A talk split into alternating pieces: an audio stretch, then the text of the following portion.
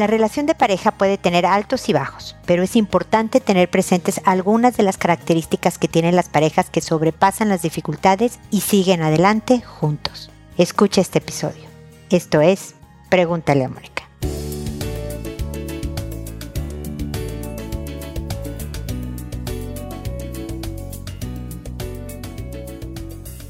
Bienvenidos amigos una vez más a Pregúntale a Mónica. Soy Mónica Bulnes de Lara. Feliz de encontrarme con ustedes en este espacio donde hablamos de cómo carámbanos duramos mucho con la pareja. Porque de verdad es un verdadero arte. Desde luego estoy hablando de relaciones de parejas sanas, normales, que no tienen factores que ni siquiera se pueden considerar para análisis en cuanto a si sigo junto a esta persona o no. Es decir, si alguien es violento, si alguien tiene un patrón de infidelidades crónicas, una adicción muy grave, no entran en, la categoría, digamos, de las relaciones de pareja de las que quiero hablar hoy. Son otro tipo de categoría, de, de, nivel, ¿no? Es otro tipo de relación de pareja. Y donde, por favor, si hay golpes, por favor, si hay infidelidades crónicas, si hay una adicción donde se está llevando a toda la familia al hundimiento, ahí sí sugiero, que yo generalmente no lo hago, una separación.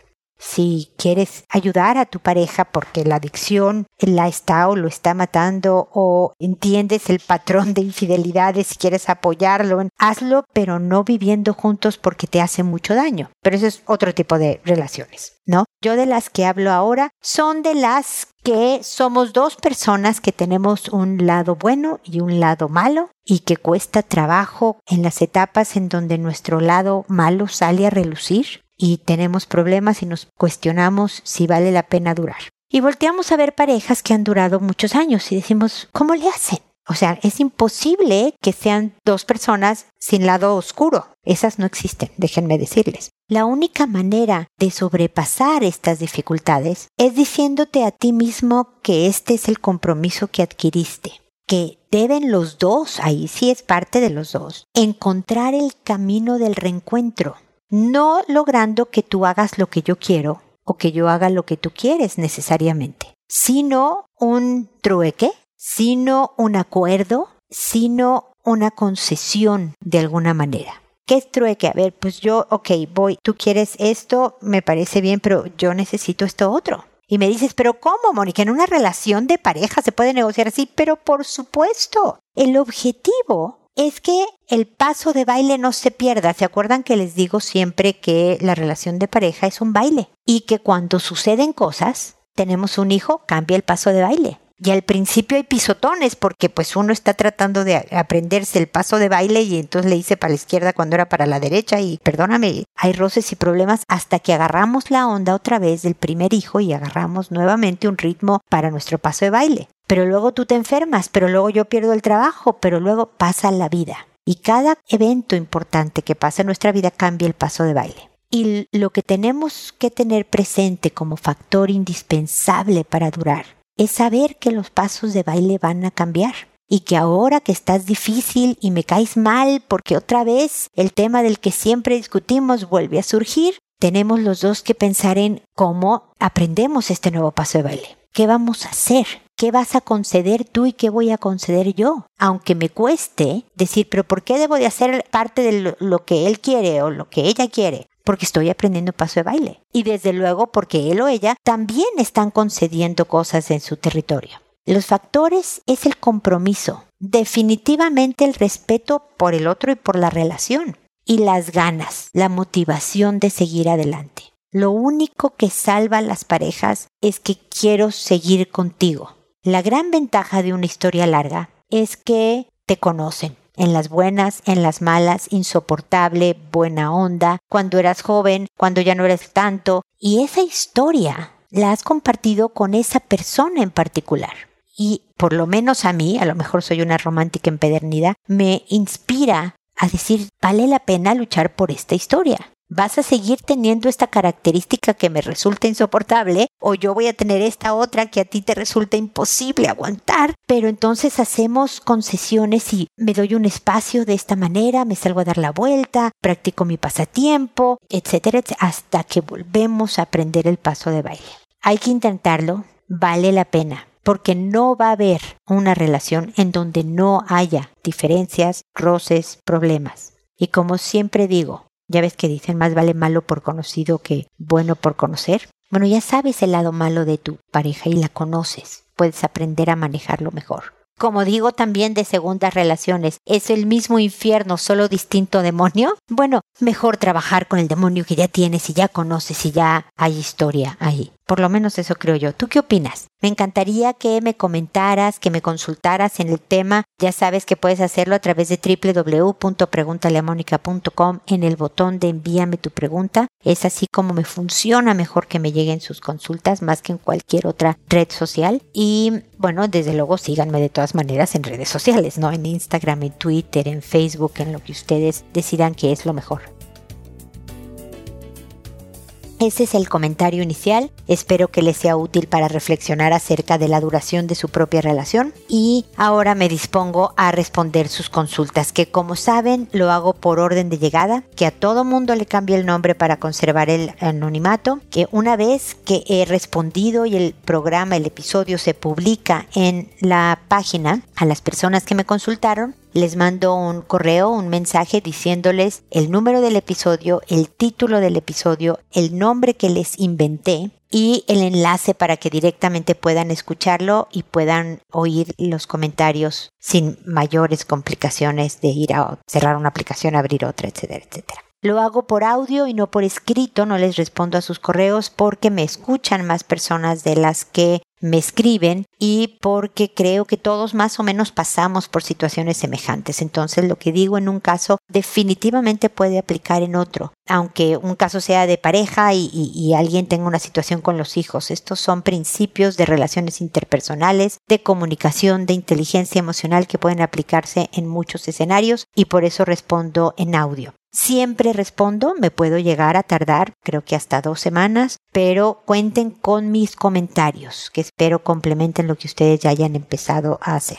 Y bueno, hoy vamos a empezar con Liz, que me dice, hola Mónica, ¿cómo está? Primeramente no tengo buena ortografía, entonces espero y me entienda, gracias. Mi situación es, tengo tres hijos y con uno de ellos tengo muchos reclamos porque no hicimos el trabajo bien con este. Nosotros venimos de una familia sin educación escolar, ni mucho menos de otro tipo. Entonces yo crecí mirando y escuchando que el hombre, por ser hombre, la mujer le tenía que atender cuando llegase del trabajo y pues la mujer para qué estudiaba. Entonces yo me oponía a eso y trabajamos duros mi esposo y yo e hijos para que ellos tuvieran una carrera universitaria y quiero decir que debido a esto llegábamos cansados y pues a veces eran gritos cuando llegábamos a casa y los hijos sentados viendo tele o a veces haciendo tarea y los trastes en el fregadero y pues no había limpiado. Las palabras eran, por ejemplo, mira nada más cómo son flojos, en lugar de que entiendan que venimos cansados del trabajo y se pongan a limpiar, ya ni la friegan, etcétera, etcétera. Ahora uno de mis hijos me recalca tantas cosas de estas que porque no les explicábamos las cosas, que solo les gritábamos y que si lloraban les decíamos por qué lloran y que nosotros los papás nunca vamos a cambiar. Entonces ahora que ya hay hijos, con uno de ellos apenas se siente desesperado y ahí vienen mensajes que a mí me lastiman demasiado. Dice también que soy muy buena con otras personas como mis padres, sobrinos y que por qué con ellos no. Y ahora que ya son adultos no sé cómo puedo ayudarlos en eso, porque no tengo las palabras que que le diga y si le digo que no lo haría, cosas que lo lastimen, dice pues ya que más, ya me jodiste la vida. Y pues yo quisiera que aunque fuera hora de adultos las cosas fueran mejor, ya que siempre pensamos que las cosas las estábamos haciendo bien o lo mejor que podíamos, pero ya que sus hijos están aquí, todo cambió y resulta que fallamos. No sé qué hacer. Gracias por tu consulta, querida Liz. La verdad es que entiendo tu desconsuelo. Siempre nos da culpa que un hijo reclame de cómo fuimos. Y la verdad es que te creo y creo que es importante que cada papá, si quieres pon a tu hijo a escuchar mi respuesta, cada papá se equivoca. No hay papá que se salve. Si tu hijo ya es papá, vas a ver que se va a equivocar en algo en algo. Hay papás que, o hay mamás, desde luego, ¿no? Que se equivocan mucho. Hay papás y mamás que se equivocan menos, pero de que se equivocan, se equivocan. Todos con la mejor intención de hacer un buen trabajo. ¿Por qué eras más amable con papás y sobrinos? Porque tú no los estabas educando, porque no era tu responsabilidad hacer de ellos hombres y mujeres de bien, y tú sí tenías la responsabilidad de tus tres hijos. Y tú con la educación académica que tuvieras y con la crianza que tú misma recibiste, hiciste lo mejor que pudiste. Liz, yo creo que se vale que le digas a tu hijo, perdóname por haberte gritado de más. Ahora veo que a lo mejor con menos gritos hubiéramos logrado más cosas. En ese momento yo no lo veía así y sé que me dejas claro ahora que lo resientes y lo lamento mucho. Créeme que pensé que era algo que debíamos de hacer y siempre te he querido con todo mi corazón, hijo mío pero esas eran todas mis capacidades. Lamento que hayan sido pues tan pocas para ti, pero te quiero y creo que eres un buen hombre y algo he de haber hecho bien. Tu papá y yo algo debimos de haber hecho porque sí les dimos esta carrera universitaria y sí están, pues como nosotros lo hicimos, tratando de salir adelante y demás. Que ahora te toca hacer tu propio camino y hacerte un buen hombre a pesar de las cosas que te lastimaron cuanto la crianza y sacar lo bueno que aprendiste de tu vida con nosotros. Ahora te toca a ti porque ya eres un adulto. Pero, hijo, te quiero y lamento que lo resientas tanto. Espero que algún día puedas soltar ese resentimiento porque a ti no te hace bien y yo entiendo que pudo haber habido muchas cosas que hubieran sido diferentes, lo sé ahora, lamento no haberlas sabido entonces, pero te quiero. Me explico, Liz. O sea, de alguna manera asumes la responsabilidad de lo que hiciste, pero al mismo tiempo le recalcas que tu intención y tus maneras siempre fueron dirigidas al bien de tu hijo. Entonces, y obviamente recalcándole su amor. Le puedes pedir, creo que estás en perfecto derecho de decirle, te voy a agradecer que ya no me mandes mensajes de reclamo me queda claro y me estoy disculpando por las partes que no hice bien, pero ya me duelen y ya no quiero más este dolor. Yo te quiero muchísimo y espero que algún día puedas entender un poco que como papás damos todo lo que creemos que es lo bueno para un hijo. Y a veces en ese todo hay cosas que no debieron de ser. Y por esas me disculpo. Por las otras no, hijo. Creo que el resultado es bueno, eres un buen hombre, estoy orgullosa de ti, te quiero. Y adelante. Liz, trata más o menos estas palabras a ver si ayudan a tu hijo a procesar la vida. La verdad es que hay veces que nos toma mucho tiempo asimilar los errores de los papás créeme que a mí me ha pasado. Yo, yo tengo claro, pues creo tener claro en qué se equivocaron mis papás, ¿no? Y entender, pues que ellos no tenían idea de que esa parte particular de la crianza me hacía daño, pero sintiendo su intención de hacerme una mujer de bien. Entonces, eso, Liz, cuéntame cómo te va y espero que sigamos en contacto. Marian me dice, hola Moni, ¿qué tal está el clima? Por acá con frío. Prefiero el frío al calor me voy a detener aquí, Marian, para decirte que yo no. Yo prefiero el calor al frío. Ya está aquí en otoño el asunto en Chile y está enfriando. Entonces, eh, pues ni hablar. Hay que, es lo bueno que hay estaciones todavía, que el planeta nos esté perdonando y haya cambios de clima y cosas así que son esperados, pero yo prefiero el calor al frío. Continúo con tu correo, Marian. Hoy te cuento que mi hijo, en pocas palabras, me pidió de favor que cada que mi esposo se enojara o empezara a asegurar cosas que no son, yo me quedara callada. Dijera lo que dijera y asegurara lo que asegurara. Esto porque cuando yo contesto, él se pone peor y mi esposo empieza a gritar, etc. Además, si las peleas se alargan, queda poco tiempo o nulo para jugar. Yo dije que sí, pero me puse a pensar, ¿es lo correcto? ¿Enseñar a mi hijo que cuando alguien está todo alterado uno debe de bajar la cabeza? Creo que es muy pacifista y lo apoyo, pero ¿en dónde queda uno si el otro está diciendo mentiras? Gracias por tu tiempo. A ver, Marian, yo creo que tu hijo lo que quiere es no estresarse. Para cualquier hijo, las peleas de los papás eh, alteran. Uno se pone ansioso. No gustan a tu hijo le sube la adrenalina, la norepinefrina, el cortisol, o sea, las, las hormonas del estrés y no le hacen bien. Afortunadamente tu pequeño, que todavía está en la infancia, tiene la capacidad de analizar una situación y decirte, mamá, por favor, no te está diciendo que bajes la cabeza, Marian. Está diciendo que lo manejes si me permites decirlo, con mayor inteligencia emocional. Tú puedes decir, ok, ese es tu punto de vista, no lo comparto, pero ok.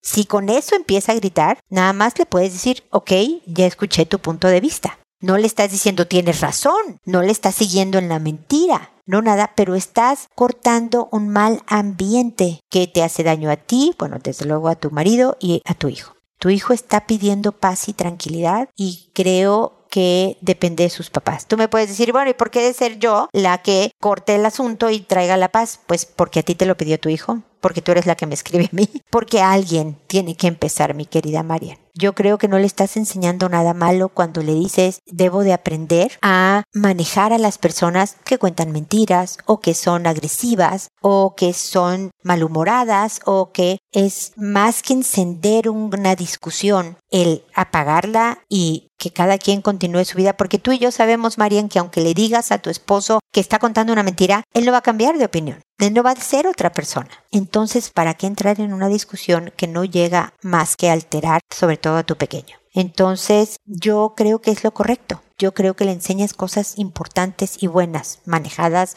desde esta perspectiva. Así que ánimo y fuerza, Marian, porque no es fácil estar oyendo a alguien que está diciendo una franca mentira y tú decir, sí, ya, ya te oí. Y retirarte para que puedas hacer el berrinche en otro lado y que se te pase rápido. Es muy difícil, Marian. Así que te deseo fuerza, paciencia, ánimo por ti y por tu hijo, que desde luego espero que sea el motivante principal para que logres hacerlo. Ya sabes que podemos seguir en contacto. Un abrazo.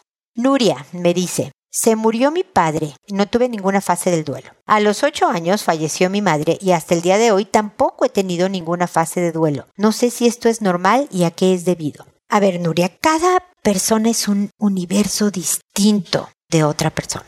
Desde luego hay generalidades y por eso en los estudios y en lo que sabemos como en cultura general sabemos de las cinco etapas de duelo y que debes de pasar, que si la negación, que la ira, que la... Me explico, pero cada persona vive cada experiencia, el duelo, un trabajo, la enfermedad personal o de alguien que quieres, el desempleo, de su manera. Y es bien respetable. Tal vez no tuviste la fase de duelo tal cual denominada en los libros, pero sí tuviste alguna. A lo mejor en tu caso te pusiste a trabajar más intensamente a lo mejor te volviste a, por ejemplo, cuando murió tu padre, a ver que los hermanos estuvieran bien o que tu mamá fueras tú un apoyo y una buena compañía. A lo mejor te sumergiste en una vida espiritual, me explico, y de alguna manera procesaste estos fallecimientos que desde luego te afectaron a cualquiera que pierda a su mamá a los ocho años es algo que te marca de por vida. Te marca para cosas buenas tal vez y para cosas malas desde luego, porque te hizo falta una madre en toda tu infancia, adolescencia, vida adulta, etc. Pero tal vez no las has identificado, tus fases, llamámoslas así, de duelo, tu forma de procesar la muerte de tus padres. Pero yo creo que si has logrado llevar una vida fructífera, si has logrado sentirte feliz, si has logrado honrar sus memorias de alguna manera en específico, has procesado la muerte de tus padres. Tú cuéntame si es así. Me encantaría que me volvieras a escribir diciéndome los resultados de tu análisis, de tus reflexiones. Fíjate que me di cuenta que sí, una manera que hice para sobrellevar el fallecimiento fue A, B, C y D, E una manera poco sana. Ah, fíjate, Mónica, no sé, Nuria, no te conozco, pero fíjate que me dio por comer todo el santo día. Eso es una fase de duelo ahora ya paré o no, sigo comiendo, entonces tal vez no he procesado bien toda esta pérdida porque he estado comiendo para apaciguar mi dolor, cuando pues la comida no apacigua una pérdida. Pero siento consuelo al sentirme llena en el estómago, siento una especie de satisfacción y me calmo un poco. Entonces, yo creo que vale la pena este análisis, Nuria, esta reflexión, para que puedas encontrar tus fases de duelo tu manera particular en que procesaste, si es así, la muerte de tus papás. Así que lo primero que te tengo que decir es que, bueno, ya no fue lo primero, pero lamento muchísimo que hayas vivido estas pérdidas tan prematuramente y espero también que me vuelvas a escribir contándome estos resultados para seguir acompañándote en este proceso. ¿Ok? Espero que sigamos en contacto. Y Olga me dice, hola, escribo porque necesito pelotear ideas. Tengo una situación que creo que sé cómo resolver, pero me siento muy mal con la solución. Tengo un hermano al que adoro y con el que me llevo muy bien. Él tiene su esposa y su hija. Ellos se juntaron muy rápido porque mi cuñada se embarazó, aunque él recién había terminado su carrera. Ella estaba a la mitad, así que no fue un proceso ideal. Luego vino la pandemia y digamos que económicamente para ellos todo se vino abajo. Y les ha sido súper difícil irse recuperando. El problema es que me parece que ninguno de los dos se ha hecho responsable de la situación totalmente. Todo el tiempo están dependiendo de sus respectivos padres para todo. Viven en casa de ella en un departamento que la mamá tenía para renta pero no le pagan. Además la señora les cuida a mi sobrina mientras trabajan. Mi papá le regaló un taxi a mi hermano que después le robaron un poco por flojera de él de no meterlo a su garaje. Mi mamá todo el tiempo le da dinero a mi hermano se ha generado una dinámica muy rara, no sé cómo describirla, pero cada vez que salíamos a comer, por ejemplo, ellos no pagan nada a su parte, siempre la pagan mis papás, y lo mismo pasa del otro lado de la familia. Con mi pareja sentimos que se acostumbraron a recibir ayuda y no se hacen responsables. Ambos tenían trabajo y no les iba súper bien, pero en conjunto sí podían ir superándose con esfuerzo y disciplina, pero no la tiene. Gastan miles de pesos en las fiestas de mi sobrina cuando están endeudados y se endeudan más o piden a familiares, a mis papás, por ejemplo y obvio, a ellos nunca les regresan el dinero. Bueno, el caso es que todos hemos tomado algunas reservas con ellos. Mi pareja y yo acabamos de comprar un auto y cada cierto tiempo mi hermano se lo pide a mi pareja porque cada mes para un pequeño trabajo que hace, cada mes para un dinero extra. Él no tiene licencia en vigencia porque no quiere gastar en eso y mi pareja y yo también nos sentimos incómodos de prestárselo. La primera vez lo hicimos con el riesgo porque pensamos que era una vez, pero ya es cada mes. No tiene licencia y aunque la tuviera, si ocurre un accidente, el carro tiene seguro, pero luego hay que pagar deducibles y o no nos paga o nos paga pero nosotros sabemos que con esfuerzo y nos daría hasta pena cobrar. Mi pareja ya me dijo que hable con él y que ya no le prestemos el carro por las dos razones que ya expliqué. Yo quiero hacerlo, pero no me atrevo. Aquí solo expliqué los aspectos no tan positivos de él, pero pues siempre fue un gran hermano. Nos protegimos y llevamos bien durante toda nuestra vida y es una gran persona en otros aspectos. Yo siento feo decirle que no. Ya le he dicho que no en dos ocasiones que me pidió dinero, porque de hecho me debe, y me costó muchísimo. Estuve llorando como por dos días después de decirle que no en esas ocasiones. No sé cómo llevar esta situación, no sé cómo sentirme o si estoy haciendo mal o bien las cosas. Mi querida Olga, creo que estás haciendo bien las cosas. Es muy doloroso ver a un familiar, a un hermano en este caso, en esas condiciones, pero la verdad es que es cómodo para tu hermano el ser víctima, el pobre de mí, mira qué mal me va, necesito de su ayuda, les ha convenido muchísimo y los ha acomodado en esta zona de confort que le llaman, ¿no? De, pues no me tengo que esforzar más, me sacan adelante. En la medida en que todos les dijeran cada vez un poquito que no, ellos se verían obligados a echarle ganas. Entonces, Olga, tu coche, ustedes lo compraron con mucho esfuerzo, mucho trabajo y disciplina, todo lo que tú quisieras para tu hermano. Y si él lo choca, ustedes lo van a tener que pagar. O sea, o el precio, aquí el precio es, o pobrecito de mi hermano, nada más no puede, es como una especie de discapacidad, yo voy a pagarle todas las cosas que pueda, que él me pida o así, porque pobrecito, o piensas, Olga, que por el bien de tu hermano le dices que no, por su propio bien, para que tenga que esforzarse. Si no tiene un coche cada mes, va a tener que o sacárselo a alguien más, va a ser un esfuerzo para buscar quien se lo presta, o realmente empezar a ahorrar para tratar de salir adelante. Es por el bien de él, Olga que igual duele, que ojalá tuvieras millones para darle sin ningún problema, pero no le harías bien. Lo debilitas, lo incapacitas. Entre todos lo han hecho y ellos se han acomodado. Entonces, mira, yo, Olga, no te puedo decir, pero no llores porque le estás ayudando. Llora si quieres, porque te duele, porque lo quieres, porque es una gran persona. Pero esto no le hace bien. Entonces te va a costar trabajo. Agarra valor y aunque no te atrevas, a lo mejor le puedes pedir a tu esposo que él sea el villano o tu pareja, ¿no? Pero no es villanía, me explico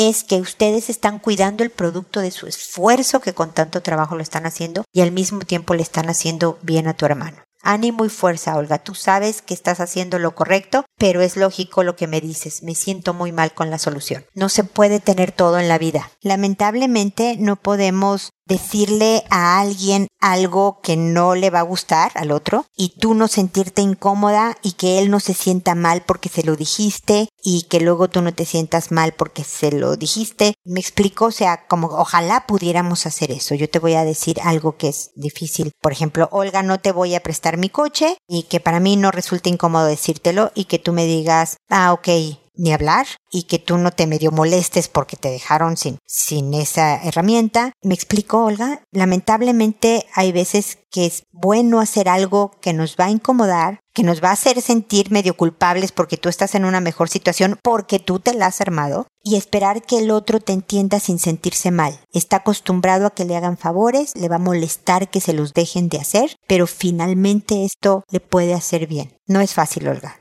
mucho ánimo, qué bueno que se quieren tanto, repítele a tu hermano todo lo que lo quieres, que el amor no tiene nada que ver con todo esto otro, pero que estás cuidando también tu economía y tu estabilidad y las decisiones que tú y tu pareja hacen. Espero que me cuentes cómo vas para acompañarte en todo esto y espero también amigos que nos volvamos a encontrar en un episodio más de Pregúntale a Mónica. Y recuerda siempre, decide ser amable. Hasta pronto.